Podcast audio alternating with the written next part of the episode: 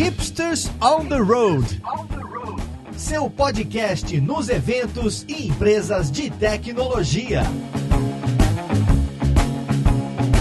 Olá e seja bem-vindo ao seu primeiro episódio extra aí do Hipsters.tech, o spin-off, o Hipsters on the Roads. Seja bem-vindo, ouvintes. Espero que vocês gostem desse podcast. Nós fomos aí no PHP Experience, conversamos com vários palestrantes e foi muito interessante. Vamos lá. Então, se você curte PHP e até web, tem bastante coisa. A ideia desse programa piloto é que eu mandei lá o Gabriel e o Sérgio, até para vocês que já estão cansados da minha voz, poderem ouvir os palestrantes e o que aconteceu lá no evento, o que teve de destaque e você vai ficar mais antenado com as modinhas aí, as tecnologias do PHP. Só modinha lá, Paulo. Só tinha modinha. Olha, eu vi, eu gostei bastante. Tem vários assuntos, tem até criptomoeda, é isso aí? Tem criptomoeda, PHP, fora da web. A gente conversou com 5, 6 palestrantes lá, foi bem legal. Então agora a gente tem até abertura nova, especialmente para spin-off que o Léo gravou com o vozeirão dele. Então não deixe de escrever o seu recadinho ali no, na página do hipsters.tech, comentando o que você achou desse modelo, que outros eventos a gente pode visitar, que empresas a gente pode conversar, que a partir desse instante o Gabriel, o Sérgio e outras pessoas farão esse papel por mim aí. Então vamos lá, vamos lá podcast.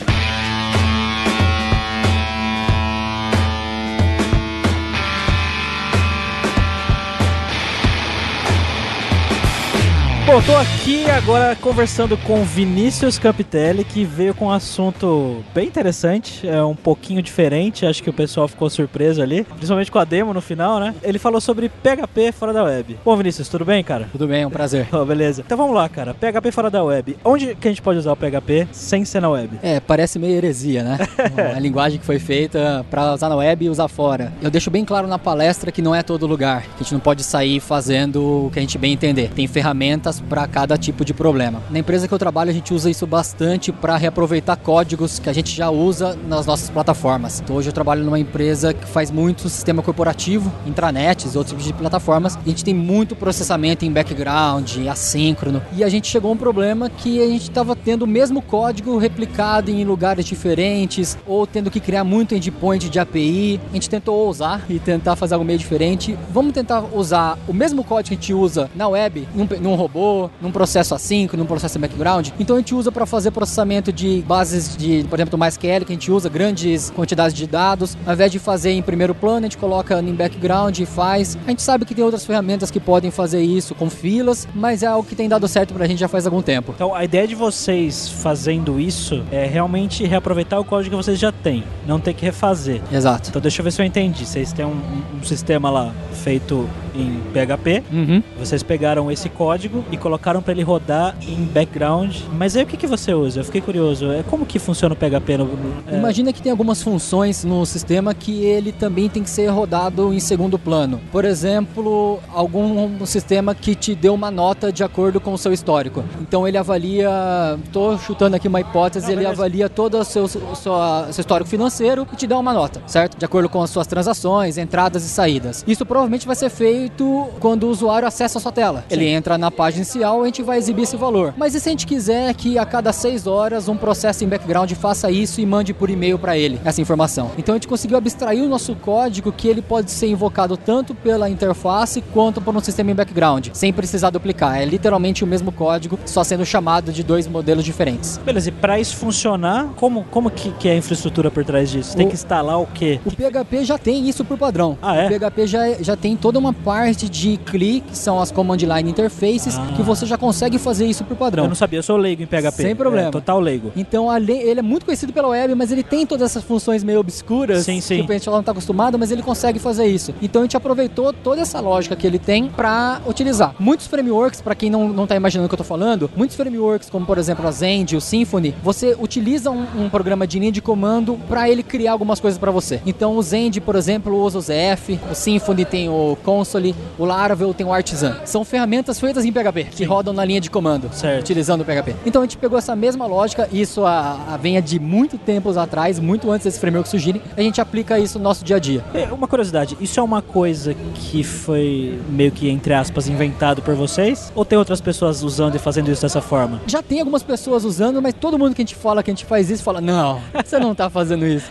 Porque parece ser meio ruim. Aham. Eu falo assim: você tá pegando algo que não foi feito pra isso. Mas se você usar isso certo, nas condições certas, você consegue fazer muito bem. Ah, Não são todos os nossos robôs que fazem isso. A gente usa Python, a gente usa Shell Script, a gente usa Go. Mas algumas funcionalidades a gente reaproveita e dá muito certo. E a intenção principal é reaproveitar o código. reaproveitar o código e também a experiência dos nossos desenvolvedores. Você tem uma equipe de desenvolvedor sênior, você não pode pedir para ele aprender uma linguagem nova ou ter que contratar uma pessoa nova. Você também pode reaproveitar a sua inteligência da sua equipe atual. Então você está reaproveitando o seu recurso e utilizando melhor ele. É legal, é, muitas pessoas às vezes quando vão escolher tecnologia, né, escolhem pelo gosto ou porque acham legal e ok, tudo bem. Só que em muitos casos é isso que você está falando, né? É, você tem um time que já sabe uma tecnologia e aí você tem que treinar de novo em outra coisa, é meio complicado. Muito. Né? Às vezes dá, às vezes dá, Às mas, vezes dá. mas a maior parte do tempo, né, o né, o projeto é um mês, tem que sair, né, tem que reaproveitar fazer o que o der. que as- tem que jogar com as cartas que você tem na mão. Legal. Agora, pra quem quiser brincar, ver como isso funciona ou de repente aplicar isso nos seus projetos, você tem alguma dica, algum repositório, algum tutorial pra pessoa dar uma olhada e ver como dar os primeiros passos Os slides da minha palestra hoje aqui no evento estão lá no meu GitHub. Ah, legal. tá? E lá tem muita referência, tem muito código que eu coloquei nos slides e também scripts que eu fiz para o pessoal dar uma olhada de ver como funciona na prática. Ah, beleza. Vamos colocar o seu GitHub aqui nesse post então. Combinado. Então, beleza, Vinícius. Obrigado, Muito um obrigado, cara. novamente. Parabéns pela palestra, foi muito Valeu. legal. E é isso aí. Valeu. E agora eu tô aqui com a Carolina Pascali, que é desenvolvedora no Cubo. Tudo bom, Carolina? Oi, pessoal, tudo bem? Carolina, você deu uma palestra hoje de manhã, muito bacana, aliás, parabéns, é, sobre arquitetura serverless, né? Exato. Uma palavra bonita aí, não sei. Conta um pouco pra gente, o que, que é, é o serverless? O que, que é, é não ter servidor mesmo? Tipo, roda, não é nem na nuvem, o que, que é no metafísico? Não sei. Então a gente sempre fala que quando a gente vai dar uma palestra sobre serverless, você precisa deixar bem claro que ainda existem servidores. Isso é o principal de tudo. Então a gente pode fazer uma analogia com a ideia de cloud, que ainda existem computa- computadores, só são computadores de outras pessoas. Então essa é a mesma ideia de serverless. O que o serverless traz para você, o maior benefício, é que ele tira a preocupação do servidor da sua mão e delega isso para um third party. Então você tem algumas soluções de serverless, você tem a Amazon, você tem o Google, você tem a Microsoft. Então a ideia é essa, toda a sua preocupação com servidor e infraestrutura sai da sua mão e você delega isso para um third party. Legal, então a principal vantagem de usar serverless seria isso, você delegar essa responsabilidade de ter que manter servidores. O interessante tem duas coisas que eu acho que são os principais benefícios. Então vou citar os dois. O primeiro deles é em relação a você escalar, porque agora, como você delegou isso, você escala a nível de função. Então, como que o serverless funciona? Não existem mais servidores 24/7. O que acontece é todas as suas funções estão down e nesse momento todas estão disponíveis, mesmo elas estando down. Então, uma função só sobe quando ela recebe um evento. Então, é, o, o trigger dela é um evento.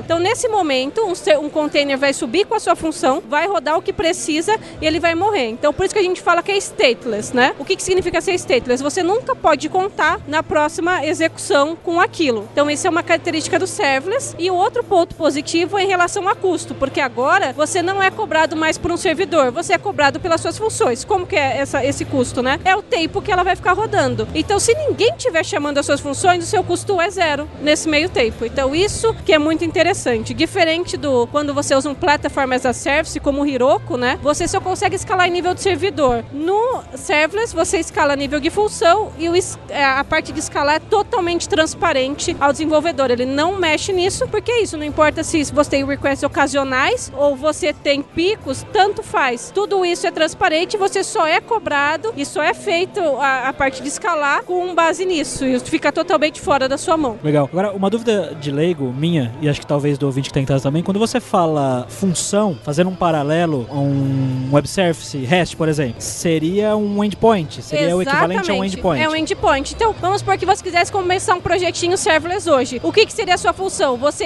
vou falar JavaScript, que é porque eu trabalho. Então, você faria lá o seu Hello World em JavaScript. Então, você tem a sua função, você vai exportar aquele módulo e vai, vai colocar qual que é o HTTP. Não precisa, tá? Pode ser por esquema de fila fila, mas vamos supor que seu evento fosse uma requisição HTTP. Então você vai fazer o seu Hello World, esse é sua em um- cada arquivo seu JavaScript é a sua função. Então essa que é a ideia, você divide por isso. Então eu escrevo funções, eu posso usar qualquer linguagem, PHP, JavaScript, Java, Então, por enquanto- depende da plataforma. Depende da plataforma. Quem mais aceita linguagens é a própria AWS. O que, que ela aceita agora? Ela aceita JavaScript, ela aceita Python, ela aceita linguagens da JVM. Python ainda não é aceito, então eu até comentei na minha palestra que se você quiser usar, existem wrappers em Node para você conseguir utilizar Python. E esse ano vai entrar Go. Ah, legal, bastante coisa. E eu consigo fazer qualquer tipo de aplicação, por exemplo, se eu faço uma aplicação web simples, que é basicamente fazer a requisição e devolver um HTML dinâmico. Esse é o tipo de coisa que Sim. encaixa bem numa arquitetura Exatamente. serverless. É, é legal pensar no como que o serverless começou a ser utilizado. A ideia é que assim, ah, eu tenho alguma é, função muito custosa e eu não quero que tenha problema disso travar o- a minha aplicação. Então só essa função eu vou delegar para uma função que seja serverless. Só que o que acontece e que isso foi mais no passado. Hoje em dia você ainda pode usar para isso, mas no nosso case que a gente tem no Cubo, a gente fez toda a nossa API usando funções em serverless. Então toda a nossa arquitetura é serverless. Então a gente vai ter um CRUD em serverless, tudo a gente usa serverless para fazer. O que não é nenhum problema, mas também ele é legal se você tem algo de muito processamento, você delega só isso para uma função serverless. Tem algum cenário específico que serverless não é recomendado ou não? Então, é, eu acho que você tem que mais analisar a parte, se você realmente queria ter na sua mão a parte de pensar em como eu quero escalar isso, ou se você tem o problema do cold start, né? Porque o que acontece? Eu comentei que todas as funções estão down e elas só sobem no momento que você faz uma requisição. Nós usamos JavaScript, então não tem o tempo de compilação, mas se você já uma- usa uma linguagem de JVM, você, o seu tempo de cold start vai ser maior do que o tempo de uma linguagem que é interpretada. Então, você pode ter algum problema de cold start. Então, se você precisa de algo extremamente rápido, pode vir a ser um problema. E como você delega isso para um third party, hoje eu estou falando isso. Talvez daqui a um ano o cold start já não seja um problema porque a AWS resolveu. Mas você não tem tanto controle. Então, talvez exista um caso em que isso seja um problema. Então, é bom dar uma olhada nesses prós e contras, mas não tem nenhum cenário que eu vou falar para você realmente esse cenário não serve. É ver se encaixa, principalmente olhando os pontos contra, mas pra gente nunca foi nenhum problema. Esse cold start que você fala é quando a pessoa chama e aí antes de sair executando o código ele precisa subir um ambiente, Exatamente. um Então, ambientezinho ali da, da, o da que plataforma. acontece? A, a função lambda ela dura por 5 minutos e na verdade esse é o tempo que o seu container fica de pé. Então você faz uma requisição, se é a primeira, ele vai subir esse container com a sua função e aí você vai começar a chamá-la. Se você faz várias em seguida, então você não vai ter um tempo de subir esse container. Até existem Ah, algumas... esse container é reaproveitado entre Sim, requisições desde que próximas, é isso? Isso, mas você também nunca pode contar com isso, porque vamos supor que você está tendo muitas, ele já vai subir outro container, Tá bom. porque ele faz o scaling automático. Ah, legal. Então, não- você- a gente fala que é stateless para você nunca contar com isso. Mas um jeito de você resolver o cold start, mas de um jeito, né, que não é o melhor, é você criar uma função que fica batendo lá a cada cinco minutos para manter o seu container Ah, de pé. entendi. Então isso é um jeito. Isso é um grande Famosa problema, exatamente. Mas a gente, só pra ter uma ideia, a gente tem- na nossa API, é, já tá no ar, a gente tá em produção e a gente não precisa fazer isso pra nenhuma função. Esse tempo realmente não é nada significativo pra gente. E você consegue no, como a gente usa AWS, a gente tem o CloudWatch, que é a parte de logs que já é dada pra você, e lá você pode ver o tempo do code start das suas funções pra você ver se aquilo é um problema pra você ou não. E Carolina, essa é uma, uma tecnologia, um termo aí que é meio recente, assim, né? Não é todo mundo que usa e nem que ouviu falar e tal. Então imagina até que esse projeto de vocês seja um, um projeto também meio inovador aí nessas novas tecnologias. Deve ter muito aprendizado aí, né? Como é que foi o desenvolvimento e o que que vocês descobriram de bacana aí no meio do caminho e tal? Sim, só para confirmar o que você mesmo disse, esse ano o serverless entrou no Technology Radar da ThoughtWorks como trial. Então, o que isso significa? Significa que eles falam que você já pode começar a testá-lo, mas que os patterns ainda não são bem definidos, né? E a gente começou no ano passado, então a gente tinha ainda mais problemas, vamos assim dizer. Porque você vai começar um projeto em serverless, no- o nosso era um MVP, então a gente não veio de um legado, foi ótimo, a gente conseguia desenvolver com uma velocidade muito interessante, mas a gente sempre se questionava, será que a gente está fazendo da melhor forma? E quando a gente ia procurar por artigos ou um boilerplate, você não encontra. Ou você encontra algumas pessoas, mas nada que você fala, não, estou fazendo melhor. Então é uma área que a gente ainda está desbravando. É legal que a gente começou o meetup de serverless aqui em São Paulo. A primeira edição foi em janeiro, agora. E a gente está pensando uma para março, para começar a conhecer as outras pessoas que estão usando isso, porque ainda é um público mais restrito. Ainda não é uma tecnologia que chegou em todos, mas eu acredito que vem para ficar e, tá aí pro futuro. Legal. E, então, a- além do Meetup e da sua palestra, quem tá querendo começar aí com essa parte de serverless e tal, onde mais ele encontra, pelo menos o começo aí do caminho das pedras, já que é um mercado novo, uma área Sim. nova? A primeira dica que eu já daria é você começar a usar um framework. Tem um que chama Serverless Framework, porque ele vai te ajudar na parte do deploy, você ter um YAML onde você vai colocar todas as configurações. Então isso já te ajuda a ter um projeto um pouco mais estruturado. Senão você vai ter que subir um zip para AWS. Dá para perceber que isso não dá para dar muita manutenção facilmente. Então a dica que eu daria é procura pelo Serverless Framework. Eles já têm uma umas dicas de como começar e a partir disso tem pessoas interessantes para você seguir no Medium, que explicam, que mostram como você cuida da parte de logs, quando você começar a ir mais para uma produção e sair do MVP. Mas hoje já tem bastante conteúdo é, com dicas de como você pode começar com serverless. Bom, agora eu tô aqui com o William Grazel, que tá perdido no evento de PHP aqui, né?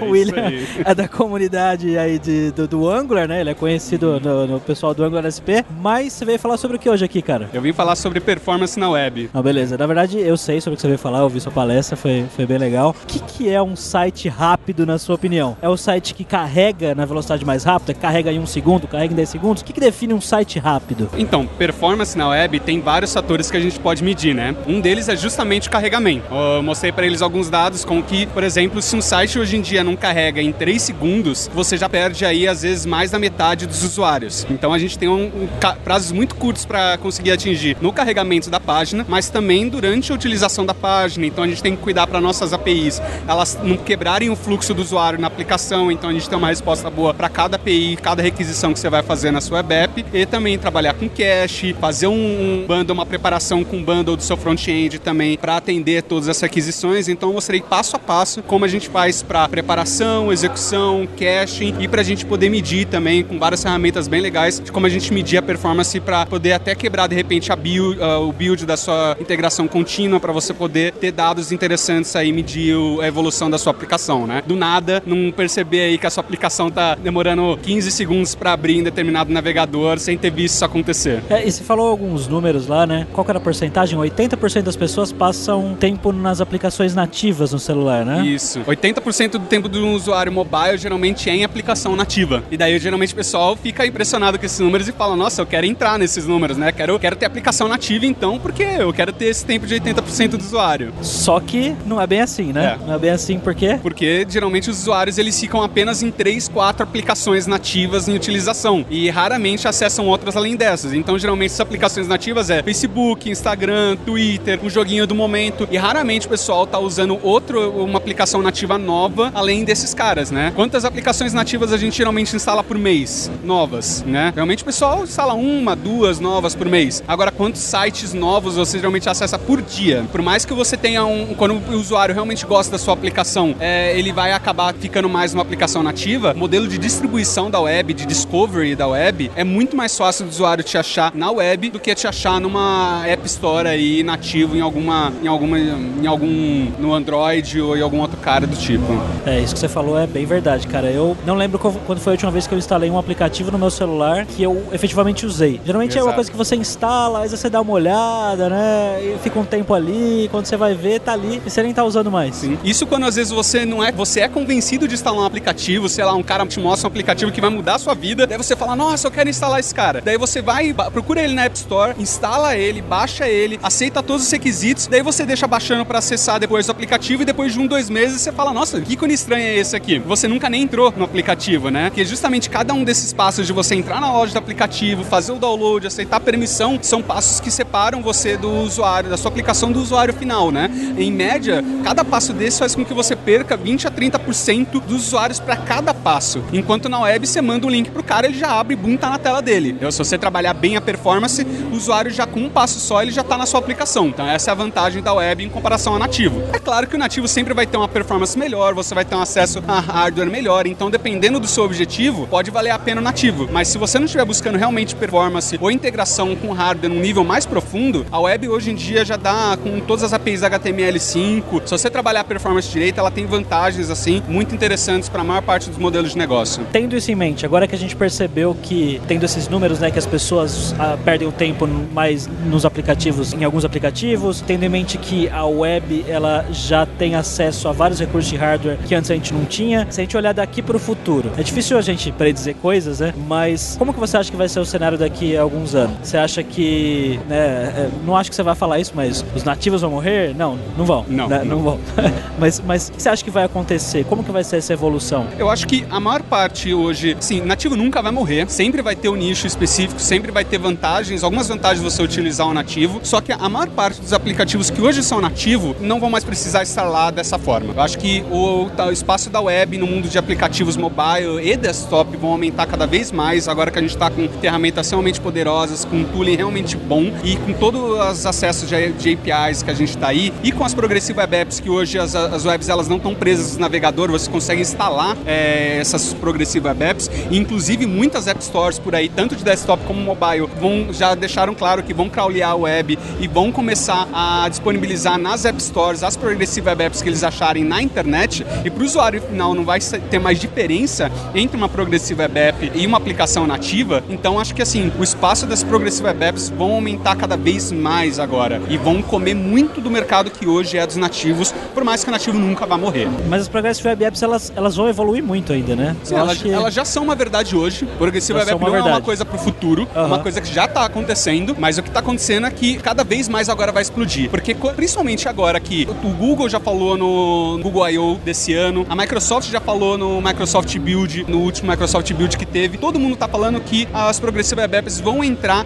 nas App Stores. Então hoje em dia você não só vai achar de, pelo Google, através dos buscadores ou por links, pelos modelos que a web já é bom, como ela vai entrar pelos mesmos mecanismos onde antigamente só os aplicativos nativos estavam. Então, assim, já é uma realidade hoje. As Progressive Web Apps estão pegando muito mercado, principalmente na Índia e outros mercados emergentes, onde eles têm uma internet com uma conexão muito ruim. Então, em vez de baixar um aplicativo nativo de 50 mega, às vezes 200 mega, é muito mais fácil eu, eu abrir uma Progressive Web App. Então, e-commerces da e vários mercados é, é, imersivos aí, é, novos, eles estão trabalhando com esse conceito de Progressive Web App, não agora, já há uns dois anos, e tá valendo muito a pena pro modelo de negócio deles. E cada vez mais agora as pessoas vão começar a deslumbrar isso, vão começar a perceber que isso é interessante pro negócio deles também. Né? Em vez de eu fazer um aplicativo nativo para cada plataforma, se a, as APIs da HTML5, se a plataforma da web consegue me atender e eu não estou perdendo nada com isso, por que, que eu não desenvolvo só para essa plataforma e eu consigo assumir tanto o mercado desktop como mobile em todas as plataformas que eu preciso alcançar? Voltando um pouquinho para performance, hora de buzzwords. Você falou de várias coisas que você pode fazer no seu site quando você está desenvolvendo na sua aplicação web para que ela possa ter uma performance melhor. Você pode passar por algumas delas, hum. você lembra todas? Acho que você lembra sim, todas. Sim, sim, sim. Primeiro tem a etapa de preparação né, do seu build. Então você tem que se preocupar quando você está trabalhando. Quando, antes de você servir os seus assets, você tem que lembrar de minificar, você tem que lembrar de fazer o bundle dos seus assets e juntar as coisas para não deixar muito arquivo solto de uma vez. Você tem que lembrar de fazer uma técnica moderna atualmente que o pessoal está utilizando que ajuda muito a diminuir o tamanho dos arquivos. É uma técnica chamada de tree shaking, que ela pega o esquema de módulos do ES6, né, do ES 2005, que é, consegue fazer uma análise estática em cima desses caras e eliminar muito código morto das nossas dependências, que antigamente, por exemplo, você usava um, um jQuery da vida, daí você utilizava três métodos de jQuery, só que você pegava o jQuery inteiro. Hoje em dia, com tree shaking, você consegue eliminar boa parte do código do jQuery ou de outros caras que outras dependências suas que você tem, apenas pro código exato que você usa dessas dependências e gerar um bundle muito menor por consequência disso. Então, se você fizer toda essa preparação num tempo de build, você já vai ter um, uma quantidade de assets muito menor. Daí, quando você for fazer a, servir a sua aplicação, você tem que lembrar, primeiro, gzip, coisa que é uma coisa básica, muito simples, que a maior parte das equipes esquecem. Eu entro em site grande que eu vou ver, não tá, o gzip não tá ligado. Então, cara, é básico. E hoje em dia a gente tem com Service Workers, a gente tem a, a possibilidade de tra fazer, trabalhar com cache programaticamente, uma API programática bem legal do próprio JavaScript, onde você consegue fazer cache como gente grande, como, de modo que a gente nunca conseguia antes no front-end, onde você tinha que usar aquelas tags do, de cache do HTML que só davam dor de cabeça e a gente ficava com cache eterno que a gente nunca conseguia matar. Agora a gente consegue fazer isso de maneira programática muito avançada. A partir daí, com executando, você tem que tomar cuidado para sua API, porque se você fizer uma API que ela demora demais para carregar, você para cada chamada que você precisa fazer na sua API, você quebra o fluxo do usuário, então você tem que se preocupar. O ideal para o usuário nem perceber que a API executou seria até 100 milissegundos, que é um número bem difícil de alcançar. Se você conseguir fazer isso até um segundo de response time da sua API, você consegue ainda fazer um não, não quebrar o fluxo de, do usuário de forma alguma. Ele não vai sentir que é instantâneo, mas pelo menos você não quebra o fluxo dele. E a partir de um segundo, você começa a perder a atenção do usuário. Em até 10 segundos, você já perdeu praticamente todos os seus, quebrou o, o fluxo de praticamente todos os seus usuários. Então, a partir de um segundo, você está perdendo o usuário, está perdendo fluxo. Se você tem um e-commerce, demorou mais de um segundo para fazer a, o request da sua API, sei lá, para ver o PRET, já está perdendo usuário. Então, tem que tomar cuidado com isso. E também com o payload da sua API, porque muitas vezes o pessoal fala, ah, o meu response rápido é, é meu response time é ótimo. Só que você tem 10 mega de JSON baixando no seu payload para cada requisição que você faz. E daí no 3G, no 2G lá do, Ah, do é. cara, você perdeu, entendeu? Então você tem que se preocupar com o payload aí da sua aplicação, que é onde começa a brilhar umas abordagens mais novas como o GraphQL. Então o GraphQL aí é uma coisa que antigamente estava só no mundo hipster aí da, da tecnologia, né? Mas várias empresas estão adotando cada vez mais porque você consegue pedir exatamente o que você precisa, né? Por exemplo, você tem uma API de usuário, você só vai querer o nome do cara. Pra que você vai pegar um JSON de 10 mega aí com todo o histórico do usuário se você só quer o nome, né? E com o GraphQL você consegue fazer isso. Então é uma, uma coisa que começa a ficar interessante aí pra quem tem APIs mais pesadas. E daí, no final das contas, a gente precisa poder medir tudo isso. A gente precisa de ferramentas que vão dar dados reais pra gente, que a gente de repente consiga conciliar com a nossa CI, né? Com a nossa integração contínua em tempo de build e poder gerar estatísticas pra gente, pra gente acompanhar a evolução do nosso projeto e não pegar a gente de surpresa de uma hora pra outra. Cara, muito obrigado. Parabéns pela palestra aí. Obrigado, obrigado. E é isso aí. Valeu.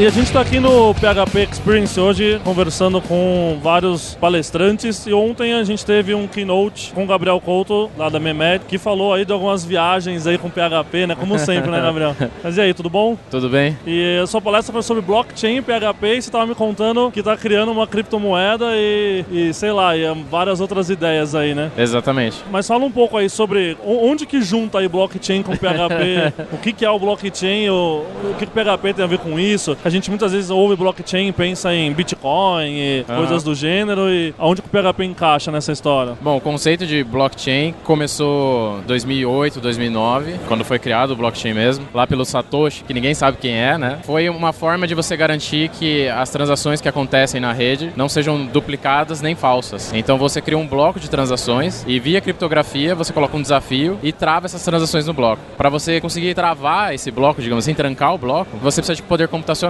Então quanto mais blocos vai ficando profunda a sua transação lá, né? Então vamos supor, você transferiu 10 reais para mim e de repente tá 100 blocos já de profundidade essa transação. Já tem 100 blocos na frente que foram minerados. É, eu tenho que, digamos, para quebrar isso, eu tenho que minerar 100 blocos para trás para substituir esse bloco. Hoje falando é impossível você conseguir fazer isso porque tem um poder computacional gigantesco em cima do Bitcoin. Mas tudo começou com o Bitcoin, só que não é blockchain, não é só mais Bitcoin. Tem N criptomoedas. né? foi até engraçado em, em 2014 eu falei pro valor econômico que eram três moedas eram criadas por semana. Eu não sei de onde eu tirei essa métrica na, na época, mas eu te digo que deve estar em algo em torno disso ainda, viu? Porque a gente brinca muito tem a o Bitcoin, as altcoins, que são as alternativas aí, né? Litecoin, Ethereum e outras, e tem as shitcoins, que é moedas que são só para especulação, elas aparecem, entram no hype e somem. É mais ou menos isso. É, depois de estudar bastante e a maioria das wallets para criptomoeda, elas falam JSON RPC. Então, tanto PHP como qualquer outra linguagem, você consegue integrar com uma carteira e fazer transação, pagamento, esse tipo de coisa. Mas eu resolvi estudar o código-fonte do Bitcoin em específico e eu resolvi começar a transpor o que eu estava vendo para PHP, com algumas adaptações, melhorias que eu vi que era possível. E aí eu comecei a entender muito mais sobre o que é uma criptomoeda, como ela é feita, né? que Aí você resolveu lançar a sua criptomoeda. Exato, a pegar plata. Olha, Que é o legal. nome da, da moeda, foi por votação, então o nome, a galera, a comunidade me ajudou a achar. Aí tinha outros nomes, Elefantum, é, PHP Coin já, já tava sendo usado, eu falei, que não é uma criptomoeda, é uma lib para mexer com criptomoeda. Aí eu resolvi não usar, falei, ah, não vou, não vou fazer isso. E por que fazer uma criptomoeda em PHP então? Aí tem o ponto positivo do PHP, que é o número de servidores que rodam ele, né? Hoje o PHP domina aí 82% dos sites que estão na internet. E uma criptomoeda ela se torna, digamos que, difícil de, de quebrar quando você tem muitos nós rodando o servidor dessa criptomoeda. Então ela fica forte porque tem muita gente usando. É, o PHP tem essa chance, né? A gente já domina a web e a gente pode ser a primeira criptomoeda mais voltada para a web, uma criptomoeda que fale HTTP, alguma coisa desse tipo, eu imagino. E a gente pretende também chegar no, no ponto de que você consiga rodar funções dentro da blockchain, como o Ethereum faz, para que você não precise de um servidor para hospedar o teu site, digamos assim, a, a, a lógica do seu site, né? É, você possa subir uma função PHP e rodar lá na blockchain. Legal. E, e, Gabriel, como que é para criar uma criptomoeda?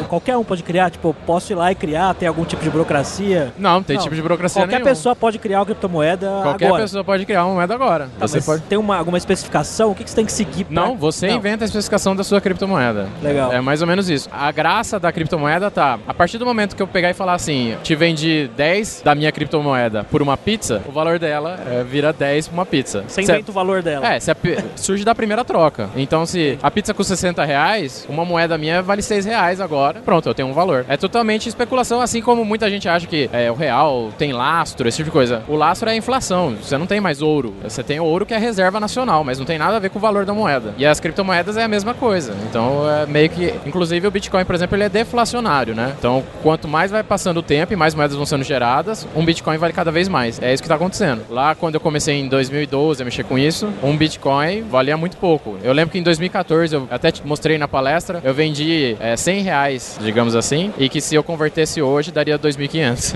então, esse Qual é o um valor?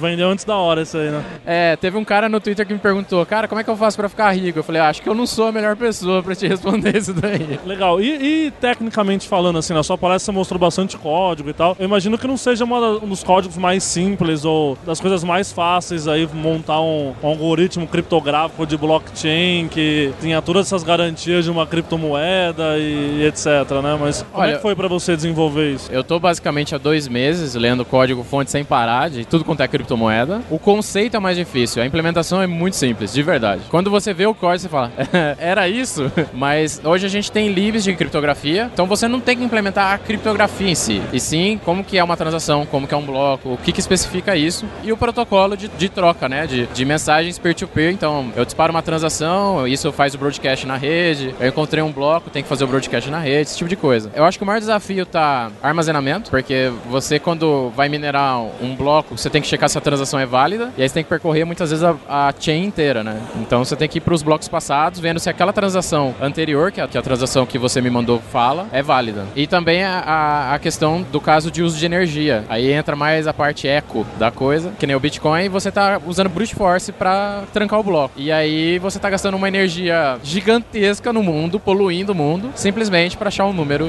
e falar que aquela transação é segura porque tá dentro de um bloco. Aí tem outros conceitos que nem o Bitcoin implementa Proof of Work, mas tem conceitos que são, um deles é o Proof of Stake. Então eu te dou direito de trancar um bloco com base no tanto de moedas que você tem. Seria uma forma mais ecológica de, de se usar a criptomoeda. Como o mundo funciona? Os mais ricos que mandam, é isso? É, é, aí, aí vem um problema, que é isso aí, né? Então, os, os mais ricos, se eles se juntarem, eles podem manipular a moeda, digamos assim. E nessa sua criptomoeda você usou Proof of Work. Eu tô usando Proof of Work, Bitcoin. é, mas eu pretendo chegar no Proof of Stake. Praticamente, grandes moedas ainda não estão implementando muito bem o Proof of Stake. Tá, a gente tá aprendendo ainda como se faz isso. O Ethereum que nem tá na, acho que na Branch Alpha ou Beta deles, mas é um caminho a se trilhar. Legal. E o projeto é open source? É vai open ser... source. o pessoal- Mas o pessoal já pode ir fuçando lá agora? Já pode olhar o código fonte, não tá muito bonito ainda. Tô, eu corri pra mostrar na palestra alguma coisa, mas eu tô fazendo com teste unitário, tô fazendo com N cois- boas práticas ali. E eu acho que em questão de um, dois meses, a moeda já tá aí com uma testnet, né? Que é um- uma rede de teste pra você poder brincar. legal, legal. E aí o pessoal, a ideia já é começar a usar no mundo real mesmo. Exatamente, no mundo real mesmo. Bacana. Uma aposta grande aí, né? É, sim. Legal. Colocar o link então do, do repositório aí. Ah, beleza. No, no, no post. E você começou esse projeto mais pra aprender mesmo ou você quer dominar o mundo com a sua criptomoeda? Qual que é? É, cara, eu comecei esse projeto porque o Pokémon aqui da iMasters me, me chamou pra palestrar no evento. Eu sempre palestro de assuntos que eu gosto. E eu notei que eu nunca tinha falado na comunidade PHP sobre blockchain, sendo que eu tinha contato com isso já há mais de cinco anos. Aí não existe forma melhor de eu mostrar para os programadores PHP como é que funciona, se não for em PHP, né? Então eu falei, bom, já que eu vou implementar, vou fazer uma moeda. E é dali que começou a brincadeira e tá ficando sério a coisa. Oh, legal, legal. E você tá participando do evento aí esses dois dias também. Que outras viagens você viu aí de outras pessoas, outras ideias malucas aí que o pessoal tem feito com PHP? O que, que te chamou a atenção aqui no evento? Além do blockchain, né? Bom, Agora, a próxima palestra que vai ter daqui a pouquinho é sobre o PHP além da web, né? Tipo, fora da web. Então ali eu sei que vão ter alguns exemplos também fora da caixa. Mas não só com PHP eu vi no evento aqui. Eu vi falando, por exemplo, de Kubernetes. Achei muito legal pra galera do PHP se preocupar com isso, e orquestração de, de containers e tal. Vi também exemplos de aplicação que usam muitos bancos de dados diferentes. Então, você fazer uma aplicação tipo um e-commerce que usa Cassandra, MySQL, Mongo, cada um pro seu uso específico. Eu achei que o pensamento tá bem fora da caixa no geral, sabe? É difícil de você ver uma palestra que é aquele clichêzinho de vou fazer um site institucional. Tá muito além disso. Bastante cenários bacanas hoje em dia Sim, já. com certeza. Com Legal. certeza. Agora eu tô com o Davi Marcontes, que é desenvolvedor lá no Pagarme. Tudo bom, Davi? Tudo bom, mano? Belezinha? Tudo jóia. Aqui tá tranquilo, Sérgio. Aqui, beleza? Beleza, então. Jóia. tá tudo certinho, Sérgio. Valeu mesmo. E, Davi, você trabalha então em sistema de pagamento, né? Então imagino que você tenha muita integração com muitos lugares, muito código esquisito aí no meio dessa história toda, é, além do próprio produto de vocês, claro. É, e aí, a gente estava observando aí a sua palestra, você falou um pouco sobre refatoração e tal, acho que tem um pouco a ver sobre código de qualidade, se o código é bom ou não Sim, é, sim, né? com certeza. É, fala um pouco aí pra gente, como é que eu consigo saber, por exemplo, se meu código, se eu tô indo pro lado negro da força ou se eu estou indo pro lado correto aí? Legal, legal. Pô, Sérgio, cara, uma das coisas mais bacanas que você pode começar a ver, pô, sei lá, eu quero melhorar o design do meu código, eu quero fazer uma coisa diferente. Cara, a primeira coisa onde você vai poder começar mesmo é começar a identificar a existência de code smells na tua base de código. O que, que é isso, code smell? Não é você só chegar e dar uma fugada no código pra se cheirando bom. É, cara, realmente, existem especificações técnicas que explicam umas práticas que elas começam a servir como indícios de futuros problemas no, seu código. Então você começa a ver algumas coisas. Código duplicado, você começa a ver é, falta de testes, você começa a ver partes de código que começam a carregar o mesmo tipo de informação por dentro da sua base de código como um todo. Você começa a reconhecer esses padrões dentro de algumas linhas-chave e aí você começa a identificar, pô, isso aqui é code smell. Se o seu código começa a apresentar esses sintomas, sabe? Tipo, é bem o. Ao persistir os sintomas, o melhor é chamar o médico. Então você precisa, pô, eu preciso agora ver a saúde do meu sistema. Porque se eu não cuidar disso daqui, a deterioração de software vai ser iminente. Você vai começar a ter problemas cada vez maiores. E isso vai desde o lado técnico até o lado da insatisfação da equipe. Porque você, por exemplo, numa posição, sabe, tipo, como tech leader ou como gestor na área, se você começa a perceber isso daí, ver que seu time tá sendo afetado sobre isso daí, você começa a ver que a galera começa a ficar desmotivada, o pessoal começa a ficar chateado, o pessoal vai querer sair de trampo, saca? E aí começa a ter esse tipo de problema. Então já é um princípio legal aí. É, quando o código tá ruim, fede mesmo, né? Todo mundo já. Você já sabe que a coisa tá ruim quando o pessoal já tá cabisbaixo ali trabalhando, né? é iminente, saca? É bem perceptível. Você vê isso daí, é bizarro, porque software é lógico, mas você começa a ver esses problemas replicando na estrutura da sua empresa. Ou até problemas da estrutura da sua empresa replicando pra dentro do seu código. Um dos pontos que eu falei da parte de organização, eu falei, falei de um exemplo de duplicação evidente de código, em que tinha uma base inteira de código de mais de três repositórios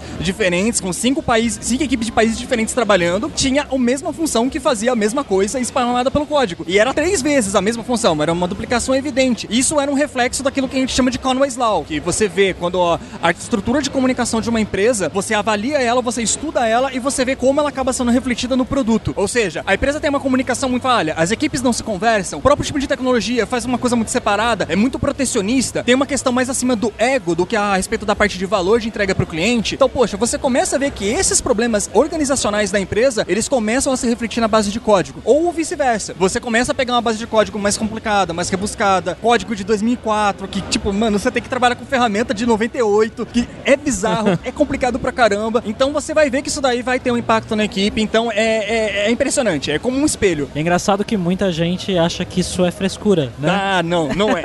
Infelizmente não é. Que- Bizarro, mas não é. Tem muita gente que tem resistência com isso, né? Inclusive, realmente. tem gente que fica na dúvida de como colocar essa cultura de refatorar código na minha empresa. Tem alguma coisa que você recomenda? Principalmente para esse pessoal que tem essa filosofia de ah, o importante é funcionar, não importa o código? Cara, uma das coisas que eu sempre vi como prática é você começar, por exemplo, a convidar o, o seu time técnico e pessoas de outros times a começar a praticar coding dojo. Porque você começa a, a repetir boas práticas, como o TDD, você começa a fazer baby steps, e você pode começar não só a trazer problemas de fora, mas problemas de dentro da empresa. Pô, a gente tem esse problema aqui, eu tô vendo que todo mundo fica chateado a respeito disso daí. Vamos pegar uma sessão de coding dojo, pelo menos uma vez por semana, num mês inteiro. A gente vai fazer quatro sessões aqui e a gente vai se livrar desse problema. E você vê a satisfação, porque você vê as pessoas tendo aquela realização do propósito delas. Pô, nossa, a gente se juntou e a gente conseguiu fazer. Puta, que legal, olha que bacana essa, essa transformação que a gente conseguiu fazer. Isso é uma das coisas bacanas de se fazer pra você dar um up na motivação da galera, pro pessoal não ficar mais chateado, tipo, meio cabisbaixo vendo, tipo, pô, todo dia eu tenho que trabalhar com esse código ruim aqui, pô, é um pesadelo. Você consegue dar uma melhorada bacana no, no ritmo da equipe com relação disso. Trazer eventos também acaba sempre favorecendo Sim. isso daí, mas como prática interna, pra você já começar a ver que, pô, isso tá começando a acontecer com a minha equipe, cara, é importantíssimo que eu possa chegar e trazer isso daí pra galera, pra eles começarem a fazer e vai ser sensacional. E, ô, Davi, você citou, por exemplo, caso onde eu identifico ali que eu tenho um monte de código duplicado, isso aí parece que a solução é fácil, né? Uma vez identificado, a solução é fácil. É isolar o código e, e- e evitar duplicar, né? Mas e é, isso é uma refatoração? É, o que são refatorações? Você tem algum outro exemplo de alguma Ah, outra legal. mudança que eu posso fazer no meu código? né? Eu sei que a gente não tá vendo o código aqui no nosso podcast, mas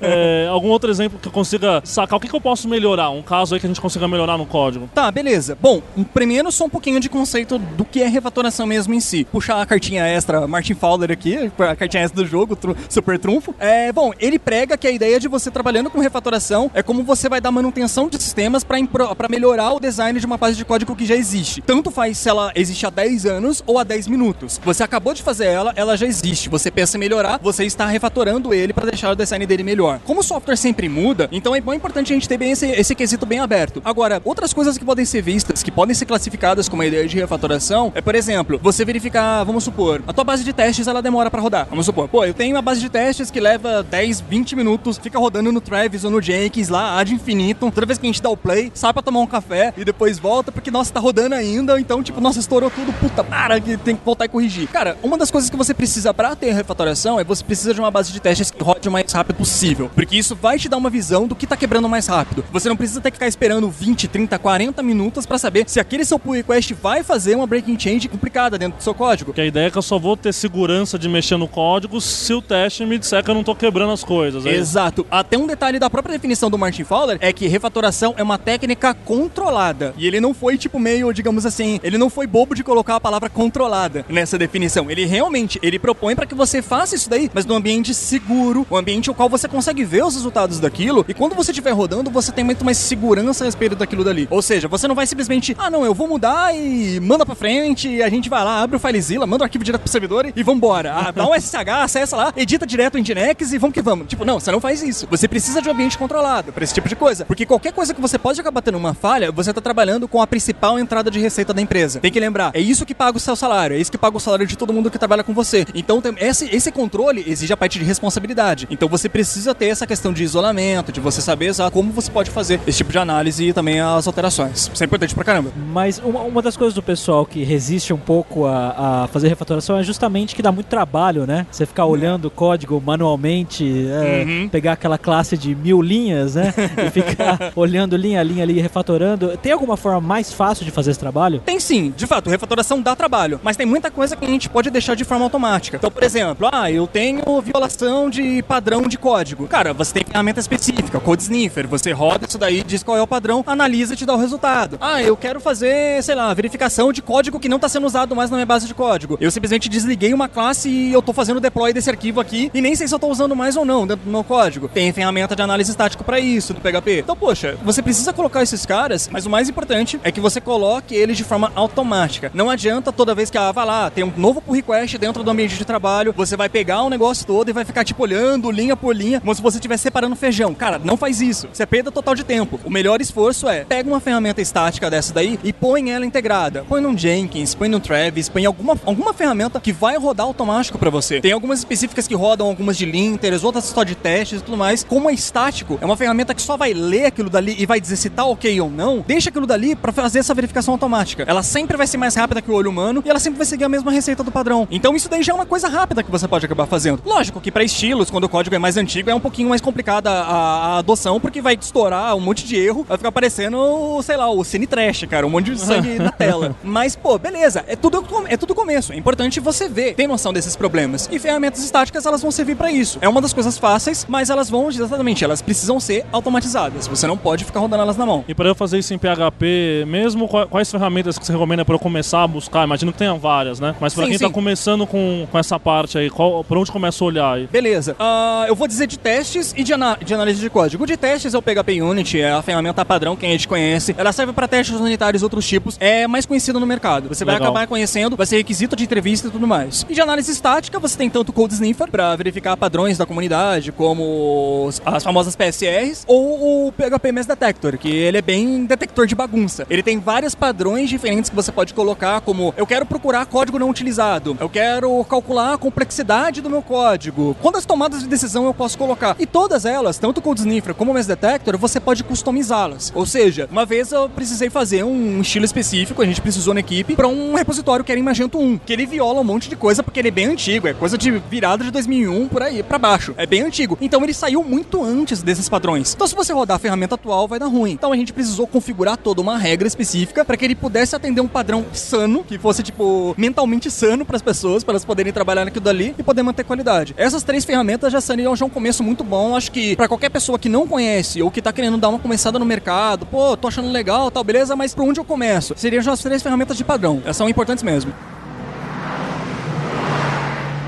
E continuando aqui no PHP Experience, a gente tá agora com o Augusto Pascucci, que trabalha lá na Easy. Tudo bom, Augusto? Tudo bom, tudo bom, sério. Legal. E aí você tá encerrando aqui o evento com a última palestra do dia, é, uma das últimas, né? Falando sobre tratamento de erro aí nas aplicações. E a gente tava até batendo um papo aqui em off antes sobre como as pessoas às vezes não pensam nos erros quando tá desenvolvendo, né? Pensa que tudo vai dar certo, né? E é isso que acontece no dia a dia? Como é que é? A aplicação sempre dá certo ou não? né? Nem sempre dá certo, até mesmo porque a gente tem que garantir o lei das crianças no dia a dia, né? Sem bug a gente, cara, não, Não tem o que trabalhar, né? cara? não é só de crude que dá pra sobreviver, né? Mas eu acho que a ideia é principalmente a gente desenvolver essa consciência de prestar mais atenção nos erros, né? Mais do que passar como você trata exceções, quais exceções você gera e tal. Eu acho que é prestar mais atenção na linguagem dos erros, exercitar mais esse conceito de DDD em cima das coisas, né? Da linguagem ubíqua e como os erros eles podem fazer parte do design das nossas aplicações no dia a dia, né? Onde eles contribuem, onde eles são ruins, onde a gente deveria usar mais exceptions, gente deveria usar menos, para que que serve cada coisa. Eu quero abordar mais, a minha ideia nessa palestra é abordar mais isso, entendeu? Mais esse lado de design, de UX mesmo, em cima dos erros do que parte de código em si, né? E hoje o que você enxerga nas aplicações, as pessoas que você conversa, etc. O que, que falta? Um caso prático, assim, o que, que falta? Quando você fala de tratar erro, é o quê? É o, é o criar uma aplicação mais resiliente, pensando em cenários que fogem do comum? É, é eu, eu saber trabalhar com exceptions? O que, que eu posso fazer de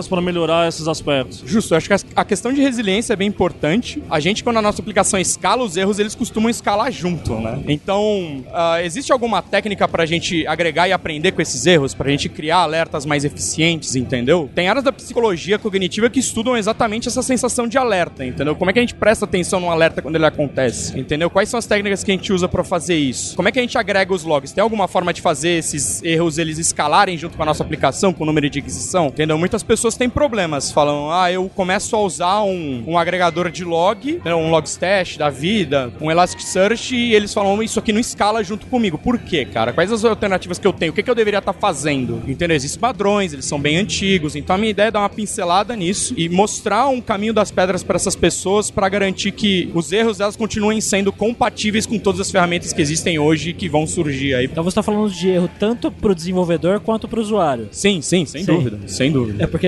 muitas vezes o próprio desenvolvedor não presta atenção nos erros, né? Principalmente, né, cara? É. E o, o desenvolvedor, ele é um usuário, né? A gente não pode esquecer disso. Ele é um usuário de um framework, ele é um usuário do sistema operacional, ele é um usuário do banco, ele é usuário de N ferramentas aí nessa arquitetura. E isso dificulta mais as coisas, porque essas camadas de abstração que existem, né? Elas só aumentam, né? Esse é um bolo que só cresce. Elas dificultam ainda mais pra você entender o que que tá sendo útil pra você e o que não tá em, em forma de erro. Então, pensa o seguinte, é, é difícil hoje para uma pessoa ter um erro de I/O, por exemplo, descrito em disco, entendeu? E olha esse erro e fala, putz, o que, que é isso, né? A gente tá acostumado que os discos funcionam, é, a- o deploy na AWS, ele já resolve um monte desses problemas pra gente. Então, quando a gente olha, a gente não sabe muito bem como usar isso. Por quê? Porque a- as camadas de abstração que a gente tem hoje estão muito distantes da onde os erros estão acontecendo. E esses erros vazam, né? Sim. Eu falo bastante disso também. Como a gente deveria prestar mais atenção nessas camadas de abstração, entendeu? Quando a gente tá fazendo design. Pra quem que tá sendo gerado erro, quem vai consumir, não é só o usuário final. É, pode ser um, um desenvolvedor que trabalha do seu lado, pode ser um usuário de um componente na China, entendeu? Então, usar uma linguagem simples, talvez, quando você tá desenvolvendo um componente, é mais importante do que ser muito específico. E quando eu sigo essas ideias, esses princípios que você está comentando e tal, qual que é o resultado? O que, que eu consigo? A minha, a minha aplicação ela fica melhor em que aspectos, né? O que, que traz de ganho para mim, para a empresa, para a equipe, para os usuários? Justo, eu acho que a ideia de qualquer abstração é você reduzir o tempo que você gasta desenvolvendo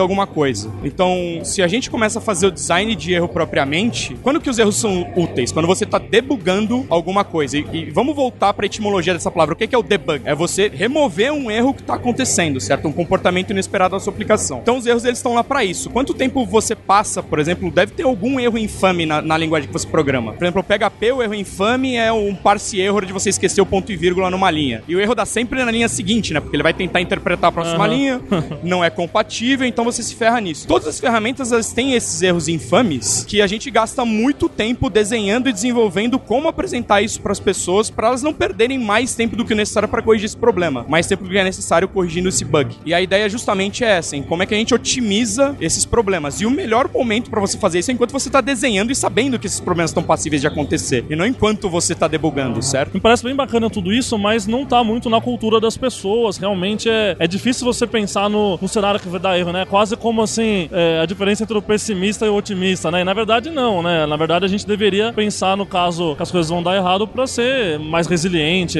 enfim. Mas uma pessoa que quer ter esse tipo de pensamento, de você fala muito de design do erro, né? De pensar sobre o erro. Além de assistir a sua palestra, o que, que ela deve fazer? Onde ela busca mais sobre isso? Quais são os caminhos das pedras aí pra quem quer começar nesse tipo de pensamento? Eu acho que assim, é sempre prestar atenção no nosso processo de aprendizado quando a gente começa a desenvolver. Então, a gente sempre planeja em fazer alguma coisa, faz e vê se deu certo. E aí não deu, a gente volta pro começo, planeja de novo e faz. Eu acho que o que a gente mais se ilude é que o fato do verificar se deu certo, ele é composto por mais etapas. A gente tem que. Será que a gente tem como saber quantas vezes alguma coisa deu errado e o que que deu errado? Será que a gente já grava isso? Entendeu? Será que a gente tem como olhar para esse passado e aprender depois? E a resposta é que sim para todas as linguagens, né? Toda aplicação, todo framework, toda ferramenta já grava um log. Então, enquanto a gente está tentando fazer uma nova funcionalidade aparecer para o usuário final, será que a gente presta atenção depois nos logs para ver quanto a gente falhou e quais foram os erros que a gente teve e por que que a gente não entendeu? Quais foram as camadas de abstração que deram errado? Foi de rede? Foi de disco? Entendeu? Foi erro de configuração que a gente não sabia o que estava fazendo? A gente estuda mais depois para impedir que isso aconteça, entendeu? Eu acho que é uma disciplina mais pessoal do que material, assim, de você conseguir aprender em qualquer livro ou coisa. Eu acho que é uma, Legal, uma conversão de contínua. pensamento. Exato, assim, é uma né? quebra de paradigma. Legal.